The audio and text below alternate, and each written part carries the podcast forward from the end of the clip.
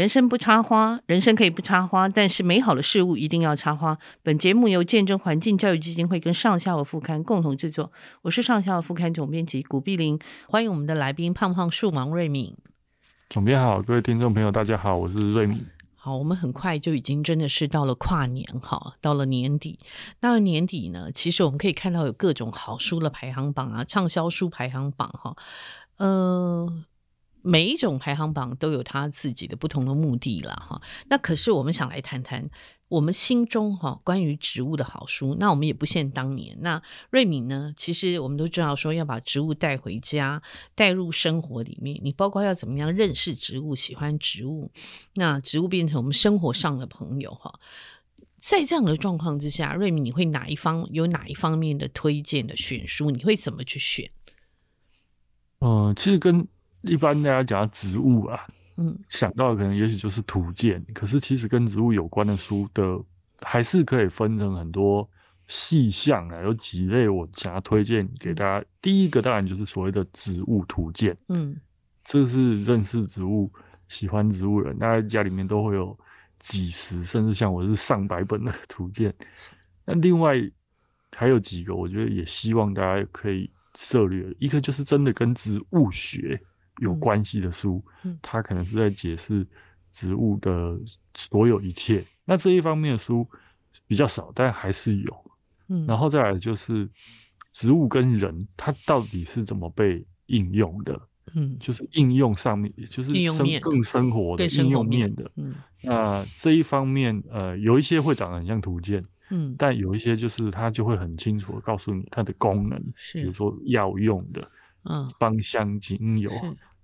然后还有像，呃，黄世颖老师最近的这个原聊了，这其实也都算。生活三百六十度，哈，嗯，对，对，对。然后再来是植物地理学的部分，这个书又更少，嗯、但是它其实是在讲植物跟更大的，嗯，就比如说我们这一块土地的关联性，嗯嗯，那它就是地质学，对。然后跟植物学还有地理学，它是一个综合的关系去去看。嗯哼。那当然还有一部分，可能很多人这几年因为栽培所谓的观叶，嗯，然后掉到植物坑，嗯。那我也常。开玩笑，比喻说你第一次当爸爸妈妈，新手爸妈书很多，嗯，那新手的照顾植物的书其实也很多，对，所以我会建议大家，真的，如果你真的很爱植物，就不要吝啬说去买几本，嗯，如何栽培植物的这种书籍来看，嗯，这个大概是也是一个大大的类群，嗯，那当然还有所谓的，呃。这个生态学的部分，就是植物跟其他的动物或是跟环境的关系，是、嗯、它就。更大一点，就不是只限在植物，嗯，因为植物毕竟是整个生态系里面的一部分而已，它对，它跟其他，这这个是所谓的生态学，是。那最后一个，我觉得是最容易入门的，就是这其实也不是这几年，当然这几年特别流行所谓的自然文学，嗯嗯。或自然书写，那它又更软一点，就科学的比例再低一点，嗯，那还有所谓的自然史，对，这种大概就是你只要有阅读习惯，你很容易可以跨入这个领域，从很简单的跟着作者感受动植物，因为它通常不会只有植物感受动植物，然后进而诶、欸、想要去尝试看看作者。树上所谓的这种观察，或者是植物对它的影响，我觉得这个也也蛮有意思的。嗯嗯嗯。那我们如果这样讲哈，譬如说很多人会说，哎，这个各类型的图鉴，对不对哈？那很多人会说，哎，网络上什么都有嘛，好像一查，而且 App 现在很多，对不对？一查就都知道，为什么我还要看图鉴？很多人就会问这个问题。那其实相对来讲，说真的，现在买书的人真是呃比较少哈。我自己在观察。很多人其实是不进实体书店的，哈，他们就是像我自己，我我想瑞敏应该也是，我们会去逛实体书店嘛，哈。以前实体书店对我来讲就是生活里面很重要的一部分，就从小哈，我从家里那个呃文具间书店的那个下面的，呃我家楼下的小书店开始，好，那个就是我一路上就是阅读。呃变养成阅读习惯，它变成我生活里面很重要的一部分。可现在很多人是不进书店，那他会觉得说，为什么要买图鉴呢？我其实查一查就可以知道啦。那这个理由是什么呢？其实图鉴它这图鉴其实是一种工具书啦，所以基本上你喜欢植物，你没有图鉴，其实有时候会很不方便。那买图鉴有一些理由，就是我们说上网查一查就知道，但前提是你要知道它是什么，不然你怎么查呢？嗯嗯，对，图鉴是作者消化过，嗯、那系统化过，然后甚至它是有脉络，就是比如说我举很经典的一本书，呃，一一套书，就是郭成梦老师的《绝对观察》三本。哦、对对对。那郭老师他是从整个蕨类的、嗯、呃起源是，然后它的分类。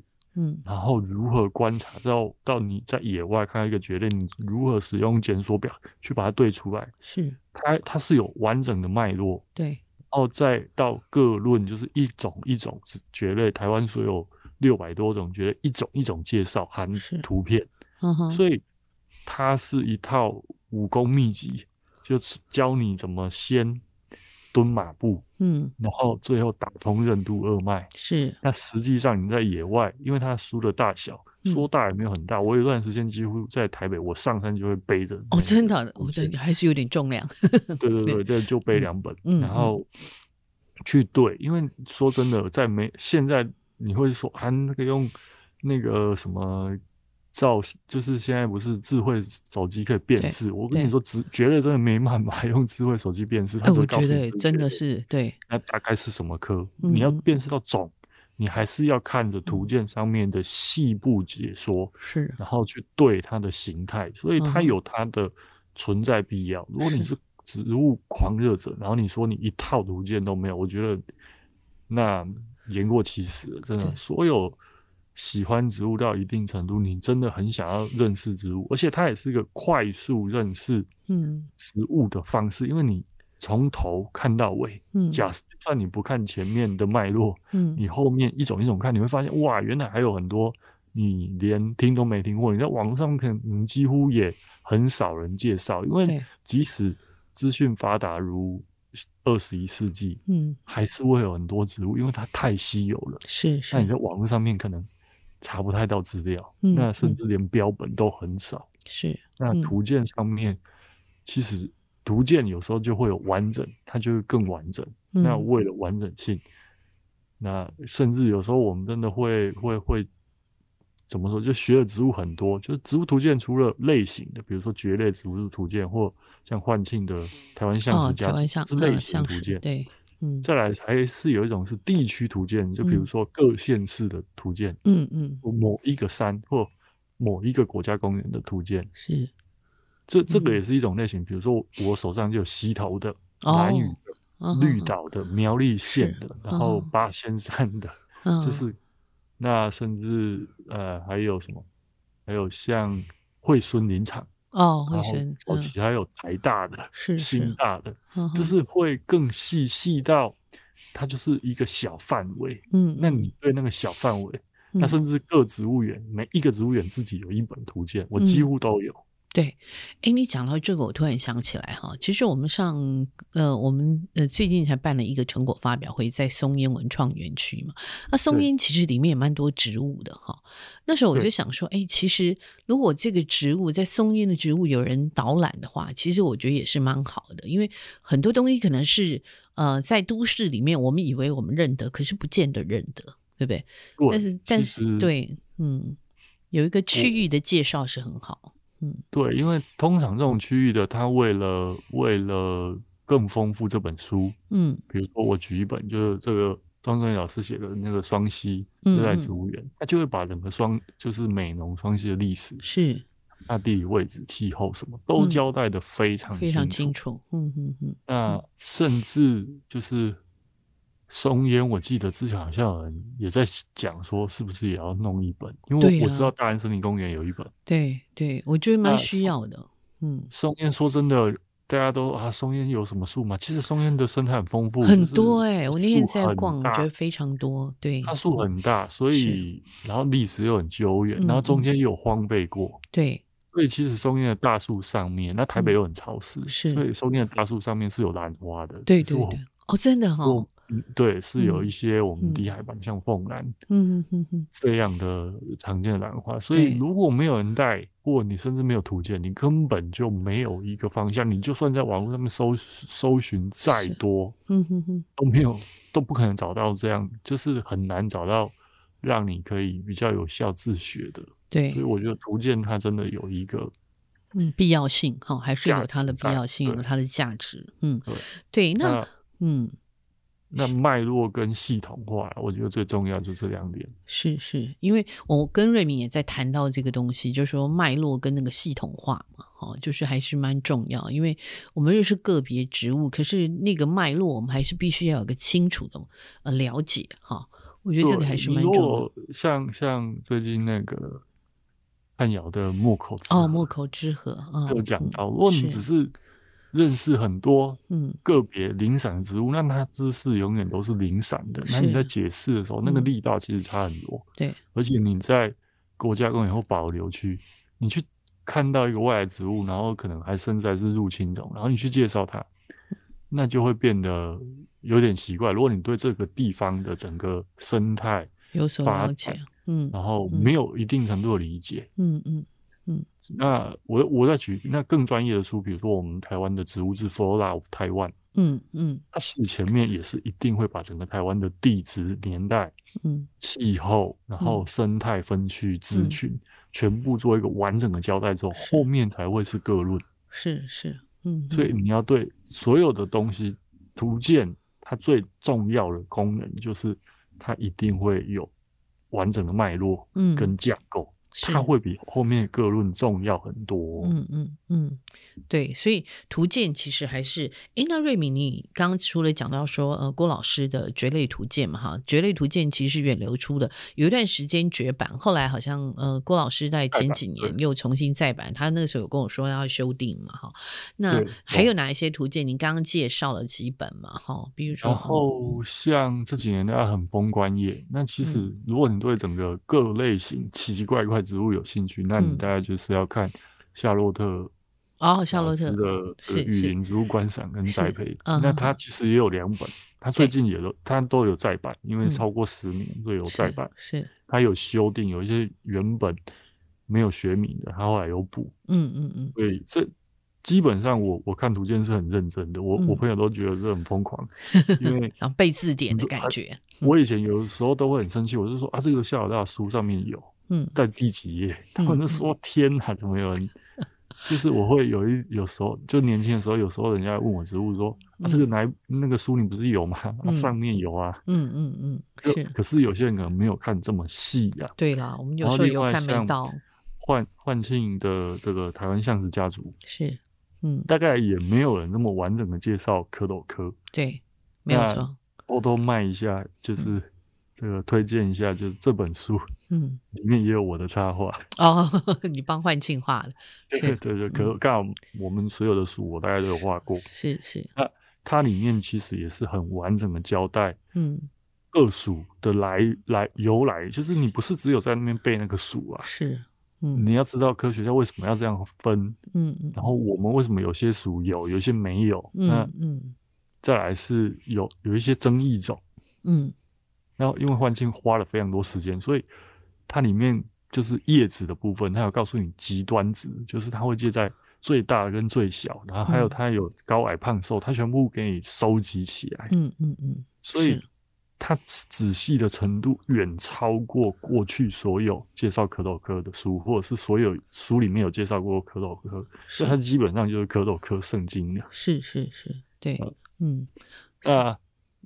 就也有一些是像生态环境，比如说有水生植物图鉴哦，对对对，也有。然后也有陈星他们有出，对，陈星他们有出过。然后有滨海植物，滨海植物那一本我也非常推荐。滨海植物，因为嗯，滨海植物那一本其实它还有一部分很精彩，它就是介绍各式各样的海漂种子。嗯嗯嗯，是。因为你要从海边看起来像石头东西去辨识它是什么植物，这真的很困难。嗯嗯嗯。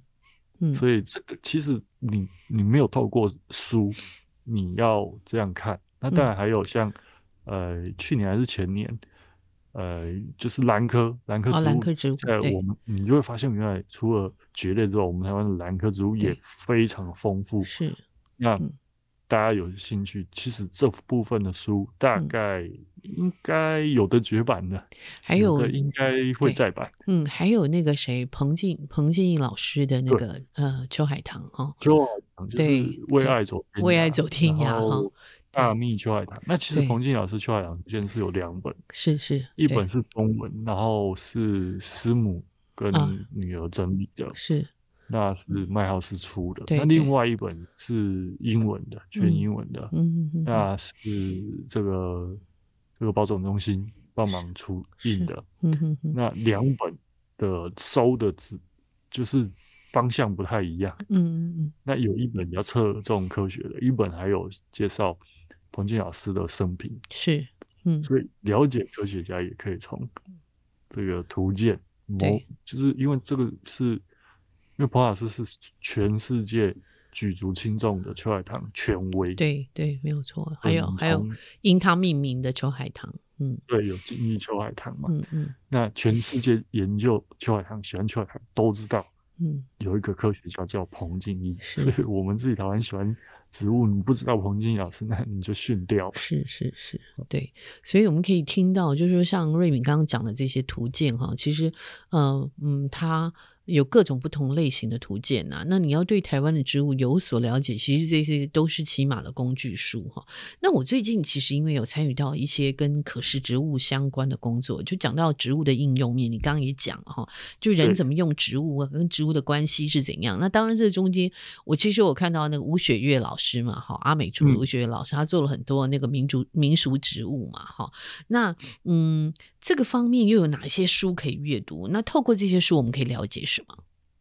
因为我觉得这个部分就这也跟我当初写《舌尖上的东西》有点有类似，有，有点类似哈。从吃跟从生活，大家特别有感。是，那它其实也会有一点像图鉴，嗯，那它又是另外一种，它就是应用的。比如说，嗯、呃，吴学老师他其实就有出过这个野菜，对对，野菜图鉴，对对，嗯、那。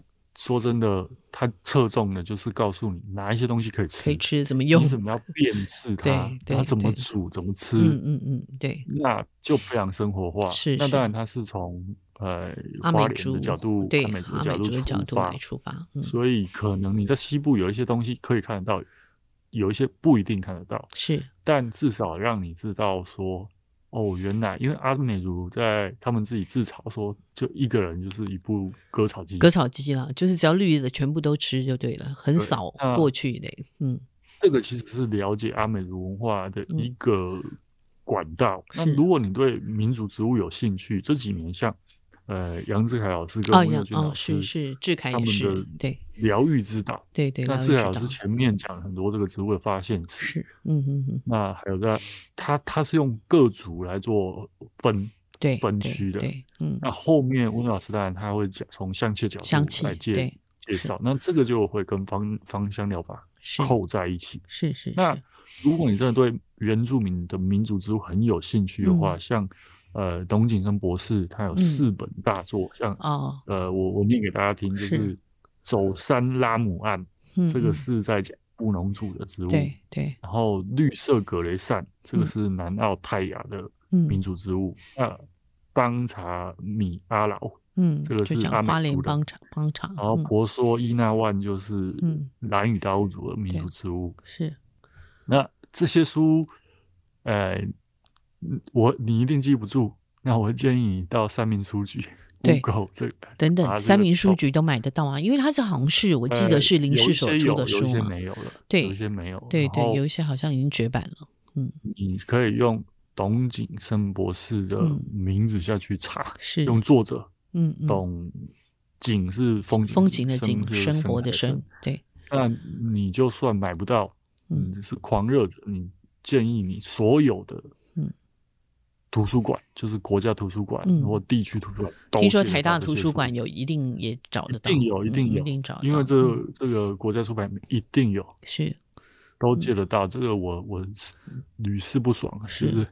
而且，呃，偷偷告诉大家，相对好借，嗯，哦，是哦，真的。但我不知道我们节目介绍之后，我就会不会会不会很难借哈？对，之前是还还算蛮好。是是，嗯嗯。嗯，就是这这是应用面。那应用面除了刚刚这讲，另外还有就是药用植物图鉴，其实也是。药用植物图鉴。然后还有这几年特别因为疫情之后，大家特别重视，像我们刚刚前面有提到，就是黄胜颖老师。哦，对，呃，原疗嘛，哈，原因治疗，原疗，对，疗方面是是。那其实，呃，它可能就它的重点可能不是个别植物了，但是它是。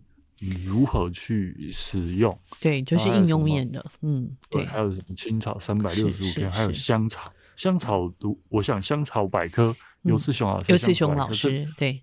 这个大家可能又，因为他有介绍你怎么煮香草火锅，然后怎么泡香草茶。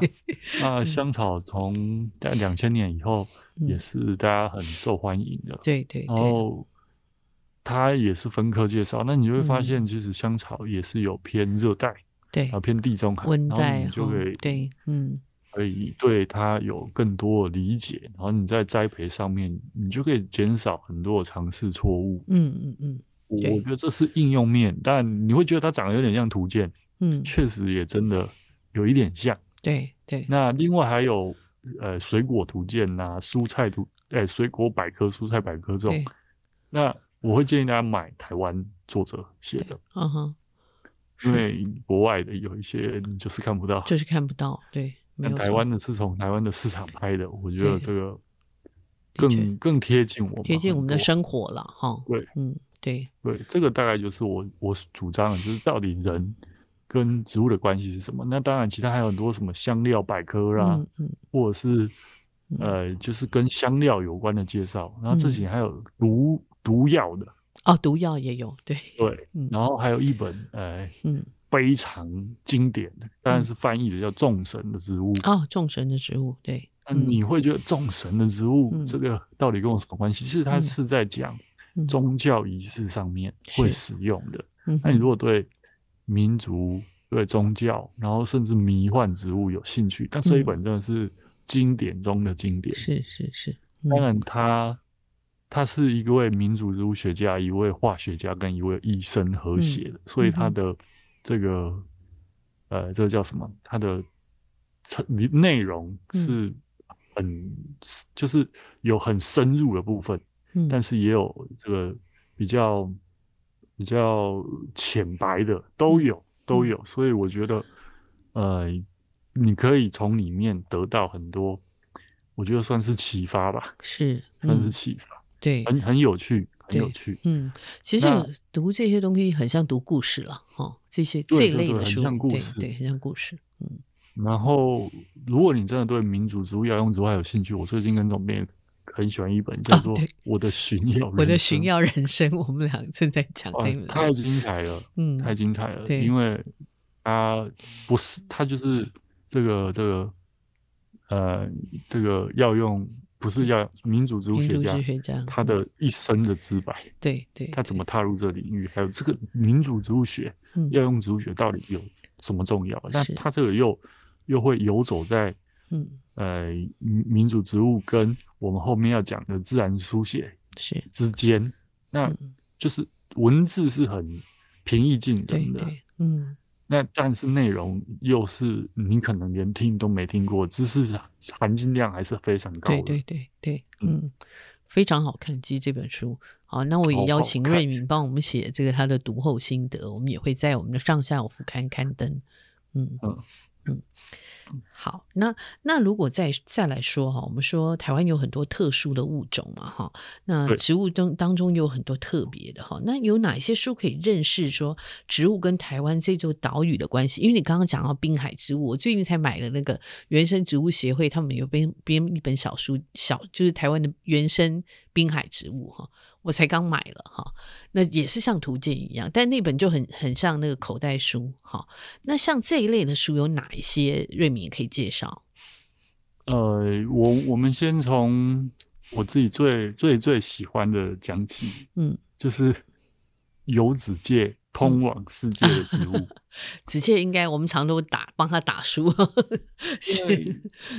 说真的，植物地理学是植物学里面一个很特别的学门，嗯，就是它包含了植物跟环境，是植物跟地质、植物跟气候的关系。那、嗯、它就是这个洪堡的之后才才慢慢发展出来的一个学门。是，那你只要了解植物的演化，然后环境。嗯那子介这个，过去所有的书都是教科书。对，说真的，教科书我真的不不建议大家看，因为这是太硬了。嗯嗯，像过去什么台湾植被之，我跟你说，真的看得下去的，我是服了你。就是我有试着看，除非你是学这个，对。但子介这个是文采非常，文采非常好。当散文来看，你都可以。当然，它里面还是有很重的知识含量。是，但你可以在优美的文字之间，然后才知道说，哦，原来我们。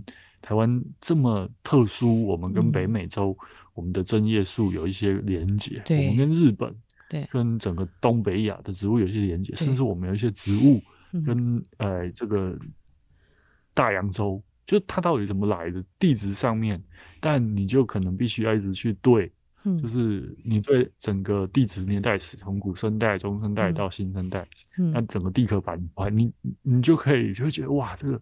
很很生动的，像是一幅这个我自己想象的动画呀。它很像连续剧，它很像那个植物的连续剧。嗯，它也是台湾更大尺度的历史。对，对是那个尺度大到超越我们人类的演化出现的年代了。就是我觉得这个大概是必读经典。那当然小区块的小区块的，嗯，就小区块的，比如说像。光是海滨植物，其实就从过去郑元春老师就出过哦，郑元春老师对对上下、嗯、是，然后后来呃陈新也有出过这个台湾的海滨植物，对，就我们刚刚讲的对。那另外还有像雾雾林带也有雾林带的植物，就是跟快木林有关的，你可以去去看嗯这一方面的书，因为我们台湾最大的生态系统，一个就是海边嘛，因为我们靠海，对，我们有一圈是。那在乌林带也是一圈，一圈，它是在中海拔有一圈，没错。呃，然后是快快木林的部分，嗯、所以呃，那这部分又会一样会牵扯到我们后面想要介绍，就是自然写作部分。那像呃步道方面，步道方面大家就可以、嗯、呃参考像那个。呃，那个吴永华老师，嗯，哦，吴永华老师，对，吴永华老师的系列的古道的介绍，嗯哼，那是包括像什么雕山之月啊，嗯嗯，那他其实里面有一本就是介绍快快木林的，对，那古道大家都想说古道跟儒有关嘛？当然有关啊，因为在过去这些古道开发，它会沿途会看到非常非常大量的植物，对对，嗯嗯，那。吴永华老师他本身也是相关科系毕业，所以他对这些东西是非常他，我记得他应该是植物系毕业的，好像是，我记得他好像是植物系，所以他对。植物的描写是很生动的，然后是很细腻的。比如说淡，哎，应该有淡南古道那一本，我就忘了叫什么，但是大家用吴永华老师的名字去搜，你就会搜到他出了所有书，像淡南古道里面，他就会介绍为什么淡南古道有那个双善觉哦，双善觉对。就所以不要把自己的喜欢植物圈的很小，嗯、你可以看的书真的非常非常非常多，而且才会发。就我一直强调，你越认识越深，你会越觉得自己很无知，然后你会更想看书，是，然后你就会买更多书。那我们的这个就成形成一个正向循环，这个台湾的舒适就会因为你而更美好。真的真的，啊，还有一本书《沉默的花束》。对不对？哦，对对，呃，这个是这个李瑞忠老师写的。那沉默的花束又是另外一个，他是在讲台湾的景观植物的历史。呃，这怎么进口啊？怎么样？哈，什么时候进口的？对，但就是侧重在日治日治时期。对，嗯，然后从台北植物园的前身，还有它里面讲了很多很细腻的，嗯，呃，包括。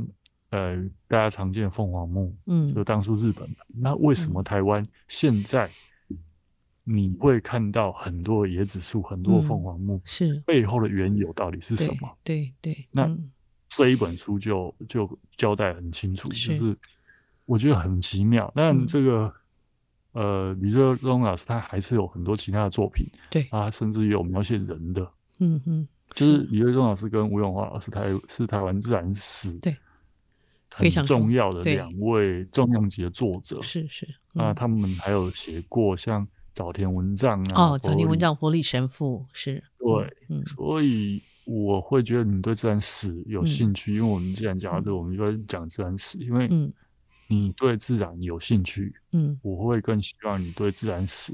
有兴趣，也有一定程度的认识，是，就不要只单认识那个植物。嗯，就我也常做比喻嘛，你你你喜欢植物，那你也希望你知道它怎么来的。对，不管是自然出现还是被人带来的，它背后的一段所谓的脉络，是，我觉得这很重要。就像我说，大家都种龟背玉，那大家知道谁带龟背玉来台湾吗？嗯，对。这个很重要。就是田泰安定先生带他来，你看他多有远见啊！嗯嗯嗯嗯。所以我觉得后面的故事是更动人，也是我常一直讲，植物不是只是植物。嗯，它跟人是密不可分的。对对，我们其实读这些就会认识像早田文藏啊，像呃金平亮山呐，哈这些人，然后呃佛理神父啊，他们这些人当时在台湾的这个呃发现植物或或把植物带过来的那些故事哈，那个缘由其实都读起来，我觉得是我自己都非常喜欢了哈。那这些很多书是林氏所出的，对不对？所以三民书局或五南也都可以买得到嘛，哈。对，现在应该都还还买得到了。有的是林业试验所，有的是林务局。是是，嗯哼。那因为是国家出版品，国家出版品，建议大家到三民书局去买。是是。然后五南我就不确定现在还买有没有的，也许大家有可以从偶尔可以买得到。我好像我通常我也是在三明啦，有时候我会在五南买哈。那上网也买得到，他们现在都有网站嘛，哈。哦，另外如果你对恒春有兴趣，像那个刘环月老师哦，刘环月老师，环月他就出了很多，好多，他出了十五本 廊桥，啊，像廊桥系列，对是嗯，廊桥可能以前大家没有看斯卡罗之前看，不知道那是不一定知道，都唔知什么所在哈。但我说真的，如果你对廊桥有兴趣，那你不知道刘环月老师，那你就对就很可惜，因为刘环月老师对嗯。整个文史，嗯、然后还有花了很多时间，都有很还有产业。对，而且环月，因为他本身又是呃写诗的，又是文学家，所以他的文笔也是非常的优美。嗯，我我也好几本，我我我不敢说我都看，但不其他的，因为他的作品很多，是是是，但但跟植物特别有关的基本，我大概都也有看，因为所以我大概我我也非常推荐，是就是嗯。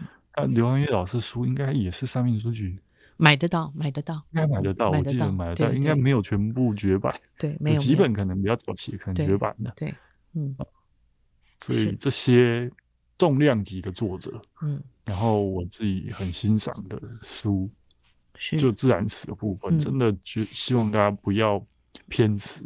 对对，你会发现一个更精彩的世界。嗯、是，那我们也在讲哦。上次我们谈到说教小朋友认识植物嘛，有没有哪一些书可以带小朋友认识植物，甚至于小朋友可以学会照顾植物的？呃，像我小时候，其实小牛顿其实就出了一系列。是，那我们不要讲那个上个世纪的，我们讲最近的。哦、最近就有一本用哆啦 A 梦哦，因为哆啦 A 梦是大家大家可以、嗯、呃。小应该说小朋友，嗯，呃，叫《哆啦 A 梦的科学大冒险》，嗯，那它是一系列套书，那里面有一集叫《探究植物梦工厂》。嗯。哦，OK，那它就是大家熟悉的哆啦 A 梦、大雄、静香，然后这个小夫跟胖胖虎，然后他们发现的问题。嗯，那嗯，大家知道他们会化身，他可以放大缩小，还可以带出录音体嘛？嗯嗯，然后带你去看植物的世界。这本是我觉得跟小朋友一起看，嗯，很很很好玩，很适合的一本，嗯嗯，嗯对，这这一这一本，然后呃，给小朋友看。另外，呃，植物类的好像真的相对少，相对少。一本是教小朋友吹吹泡泡的哦，但呃，他就他就不算是。怎么说？就是它不算是植物图鉴，它是教你找到植物，哪些植物可以吹泡泡，叫做它也是一系列的书，叫做《神奇植物吹泡泡》。OK OK，嗯，那它我忘记是是日本还是韩国翻译书，是。那它里面就有先介绍说为什么植物会冒泡泡，嗯嗯嗯嗯，嗯，然后再来教小朋友从不同植物去调出泡泡，是，然后再用不同植物的空心管子做实验，然后去吹泡泡看可以吹出什么样泡泡，所以它是可以实做的。是是是。那它里面介绍植物全部。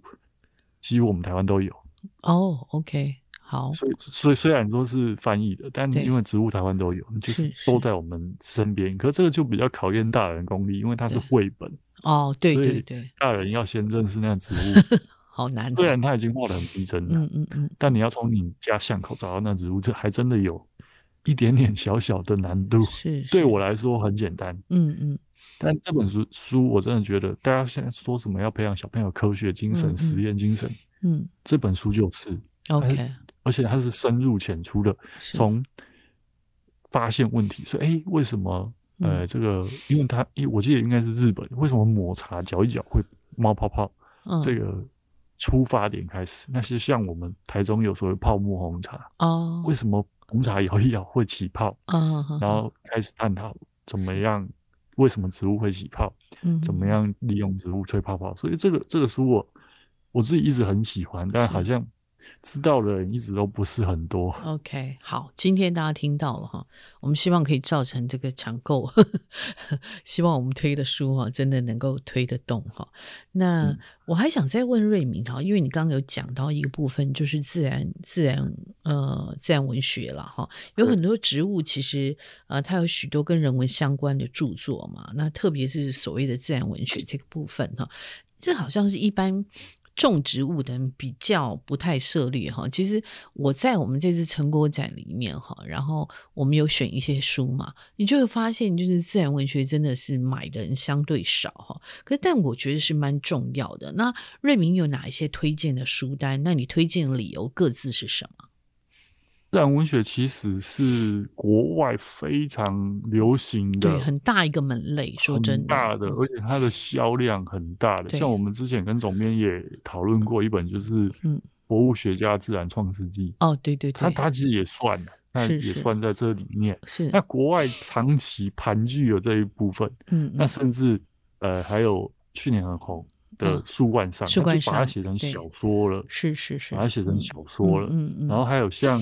呃，像那个彼得沃雷本啊，彼得沃彼得沃雷本最近又有一本书上市，对，一本书叫《树的韧性》，韧性好像对对，嗯，然后还有这个。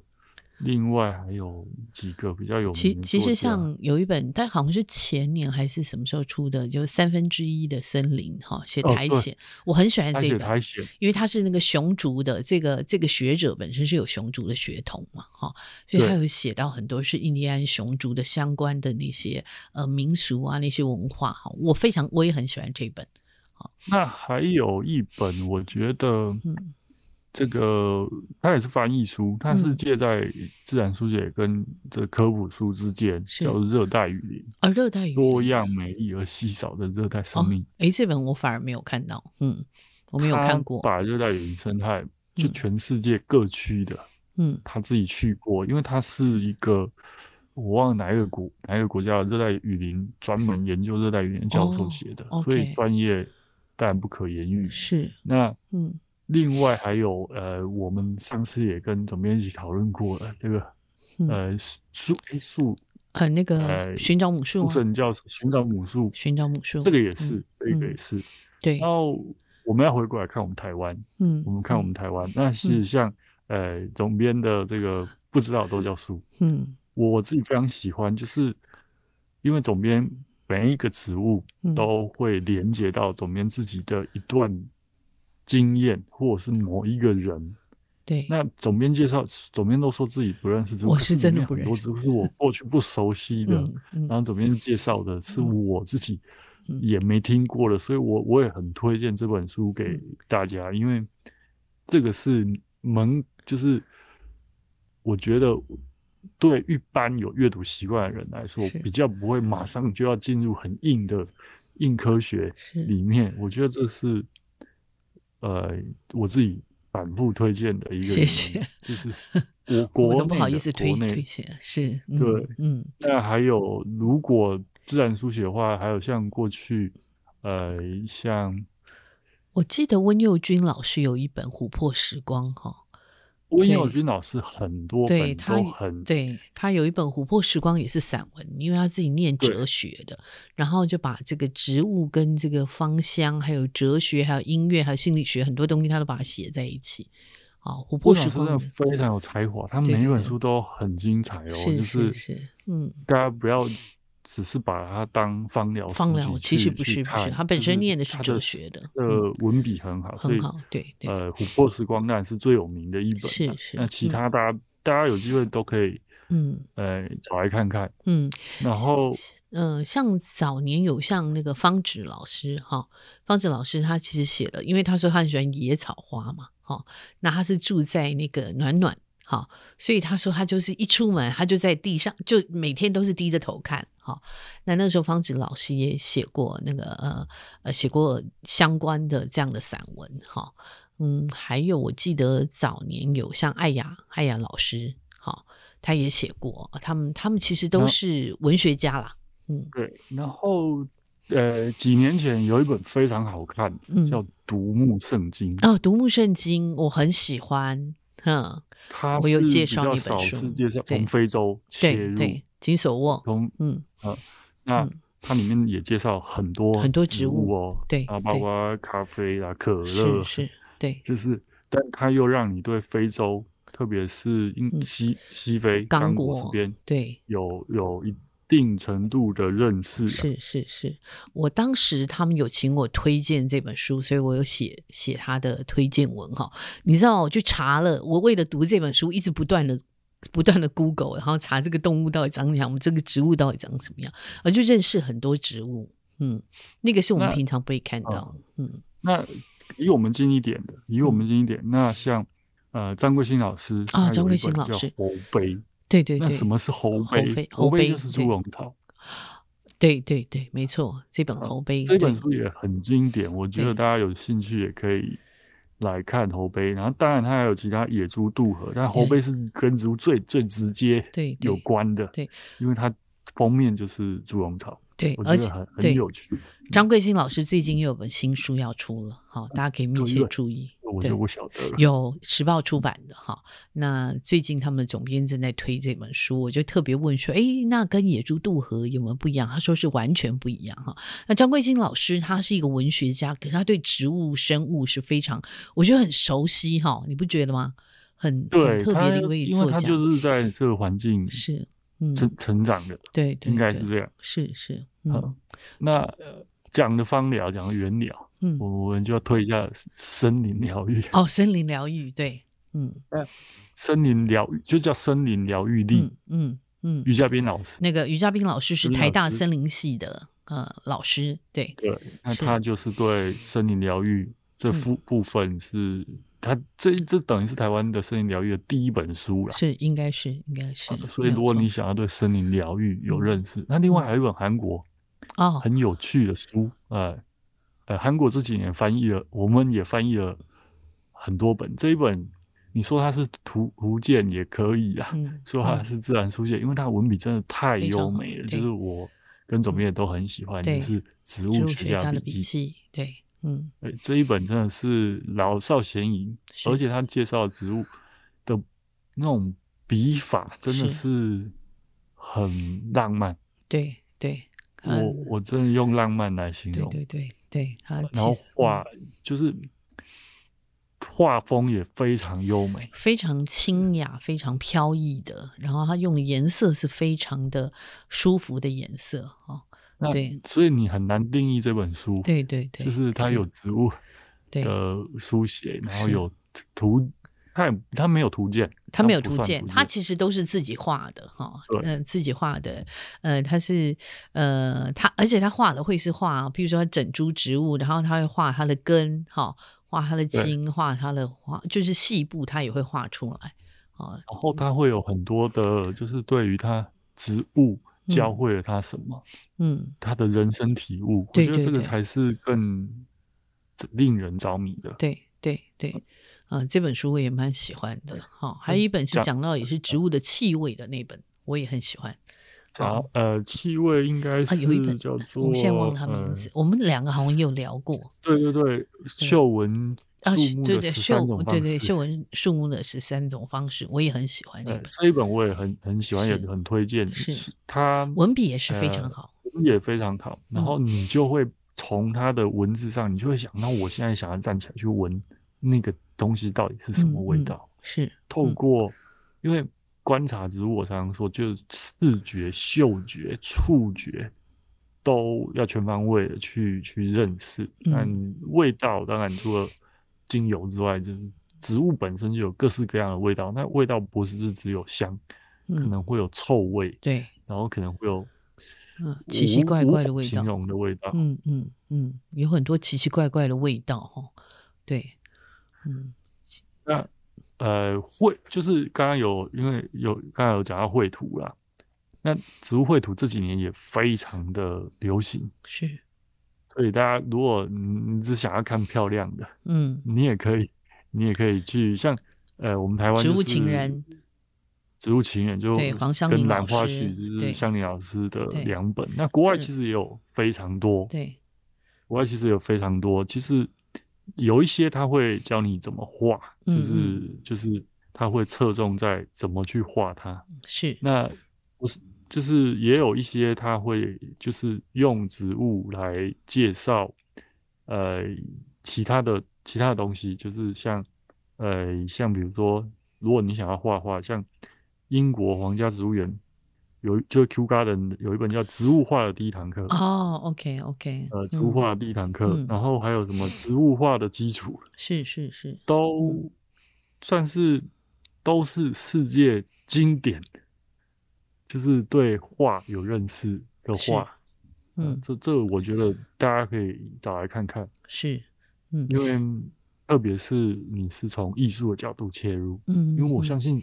自古以来，喜欢画花鸟植物的画家们也很多。嗯，对，其实你想要画传神，嗯，你就会更想要认识植物。是是，呃，像那个有一本好像是也是 My House 出的，是江户植物，呃，那个是日本那本好像是日本的，呃，江户植物志是不是？他那但他画的就不是说很像，而是那个很。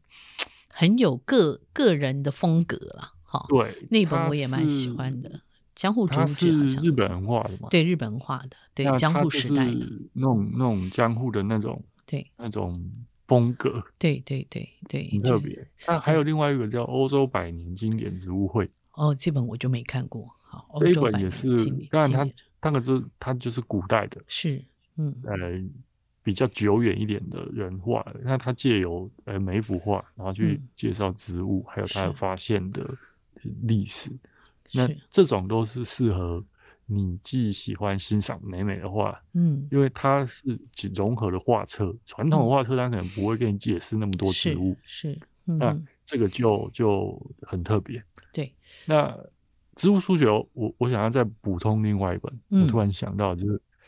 早田文章，哎，不是早田文章，那个川上隆弥写的植物的，哎，椰子的叶印哦，椰子的叶印也是林氏所出的，对对，嗯，椰子的叶印。那另外还有两本，呃，很有趣的，算是我觉得有趣的科普书啦。是，它它也是文笔很好，一本叫《邪恶植物》哦，邪恶的植物，呀呀呀，对对对，嗯，邪恶植物博览会还有一本，嗯，对。是。哦，对，有博览会，还有还有一本《邪恶植物博览会》，然后《邪恶植物》是麦克波伦写的，对对，然后《罪人植物博览会》是是是。罪人很容易想嘛，就是这个跟酒酒有关系，让你酩酊。邪恶就是各种嗯有跟毒药有关的，对对对。他从呃这个角度切入，但是它里面讲了很多的发现故事，是是是，可是他的文笔又是很轻松的，是还有点。诙谐的、幽默的，对，嗯，有一本我今年读到一本，就是它其实是从各种也非常文学性，算是文学性强，叫《树荫的温柔》了。好，那它就是比较是真的是比较文学性，然后讲到这些植物跟文化的各种关系。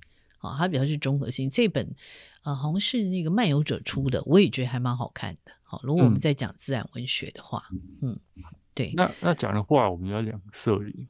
嗯，哦，摄影哈，摄影有几本是很经典，一本叫《微距摄影的微距摄影是花园》，嗯，野草花园图鉴，它有两本，嗯，那它就是把一般我们拍不会拍，不会不太会，大部分你拍不会拍那么细，但是它把很多花的很细部的构造，嗯，拍的很细，然后它配黑色底，就是有一种魔幻的风格，是是，我觉。得是。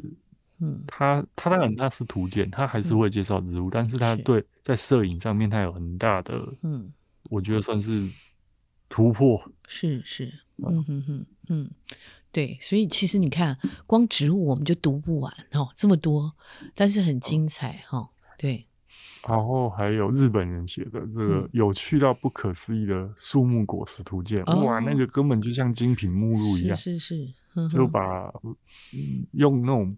卖宝石啊，嗯，首饰的那种方式在做植物果实，是是是，那整本也是像杂志一样很漂亮，漂亮。我觉得这也是摄影上面另外，然后你就会觉得哇，天呐，植物果实竟然千奇百怪到这种程度，所以我我觉得，如果你真的对你过去对植物没有那么熟悉，你可以先从这些，呃，算是猎奇的。嗯，然后美丽的，嗯，来来设进入这个圈子，我觉得也是一个管道了。对，你讲到这个，我想到有本绘本《植物博览会》，对不对？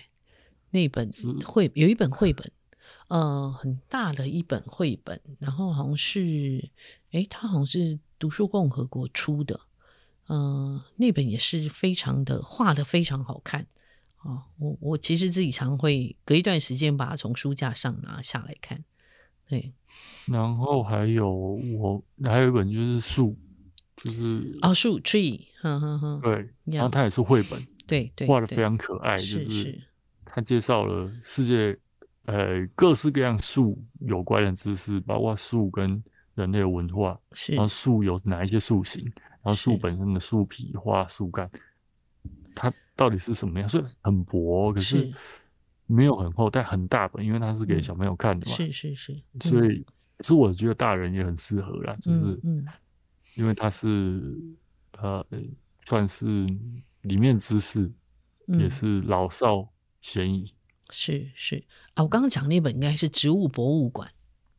对不对？植物博物馆对，有一本你一定有啦。你我有看过你在书架，但我有点突然间有点忘记了，因为画的非常好看，画的非常好看。你一定有，我看过你书架上有，因为你有拍过书架上，所以我记得你书架上是有的。嗯，对，很多真的太多了。是我，因为我有时候也曾经也想说，哇，想要介绍更多植物书给大家。那通常出版社来找我。嗯，推荐，嗯。我大概都会看，对，那看完，但有一些哦，我真的必须道抱歉，就是如果你今天给我书稿，嗯，然后跟我说三天后可不可以推荐，我我这没办法，因为我看书的速度没有那么快，对对，那至少要给我两个礼拜吧，我觉得，对，然后或者是那一阵子卡到好几本，那我我也没办法，我投降，因为看书时间有限，还是需要时间，想看很多，对，那有的有的我就会往后压，我就跟他说。嗯，那先先先不要管我，但我自己喜欢，我还是会推，就是就算最后他没有找我挂名推荐还是怎么样，嗯、我自己看到喜欢的，我我都会推荐的，因为我觉得我开玩笑说，阅读也是一种爱护地球方式，是。因为书就是碳，嗯，固碳的行为，是是是。对，这个很重要哈。对，其实我觉得纸本书还是有它存在的必要了哈。那当然，现在大家会说读书的人越来越少，可是我们真的是在读书当中，你摸到那个纸张的感觉，跟那个看电子书、电子书是完全不一样。尤其是我们这个植物的书，很多是有精美的图片哈。呃，不管是绘图或者是摄影，你如果是看电子书或看电脑，其实那个感觉是差很多的。嗯，而且如果你是那种大开本的，对对，你你用小小平板，哦，没有办法感受到那种是视觉上面的震撼。是是是，我后来我我其实我后来都再去买纸本，读完的电子书我再去买纸本。对，就我我大概都会希望是纸本嘛，就是电就是平常可能在查资料，我我会把电子书收着，是。啊，查资料方便，你要查他之前讲了什么，你要引用是。快。但你想要静下来，好好的度过一段时间，嗯嗯，我还是会选择打开纸本书。是，嗯。好，我们今天在谈到这个关于植物的这些选书哈，那我们也不限于当年，而是我们觉得很棒的书。如果你真的是一个植物爱好者，那你可以从这些书里面开始慢慢的去认识这些植物，然后你跟植物之间产生关系，甚至于就是说可以从人啊、从文学啊、从呃历史啊去了解这些植物。那今天非常谢谢瑞敏跟我们谈这些书。好，大家如果真的要买跟植物相关的书，哎，听我们这一集，你就有看不完的书了。好，谢谢瑞敏，谢谢，谢谢大家。本节目呢是由见证环境教育基金会跟上下游副刊共同制作，我们是一个线上媒体，也是由见证环境教育基金会支持的上下游新闻与市集的副刊。如果您想了解食物怎么来，欢迎收听食农搜查线上下游新闻。那喜欢阅读饮食跟生态文学，请在线上搜寻上下游副刊，也请订阅，请务必订阅、下载订阅。那谢谢各位的支持，谢谢各位的收听，拜拜。